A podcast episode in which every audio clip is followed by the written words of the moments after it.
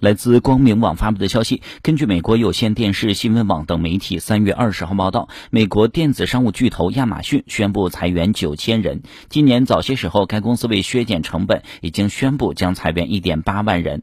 亚马逊首席执行官安迪贾西二十号向该公司员工宣布了这一消息，称新一波的裁员将在接下来的几个星期进行，主要影响亚马逊网络服务、广告等部门。贾西表示，这是一个艰难的决定，但也是一个最适合公。公司长期发展的决定。截至目前，亚马逊今年已经宣布裁员两点七万人。CNN 注意到，除了亚马逊，美国其他科技行业巨头近日都宣布过类似的裁员措施。上星期，脸书公司宣布再裁员一万人，谷歌一月宣布裁员一点二万人，微软也于同月宣布裁员一万人。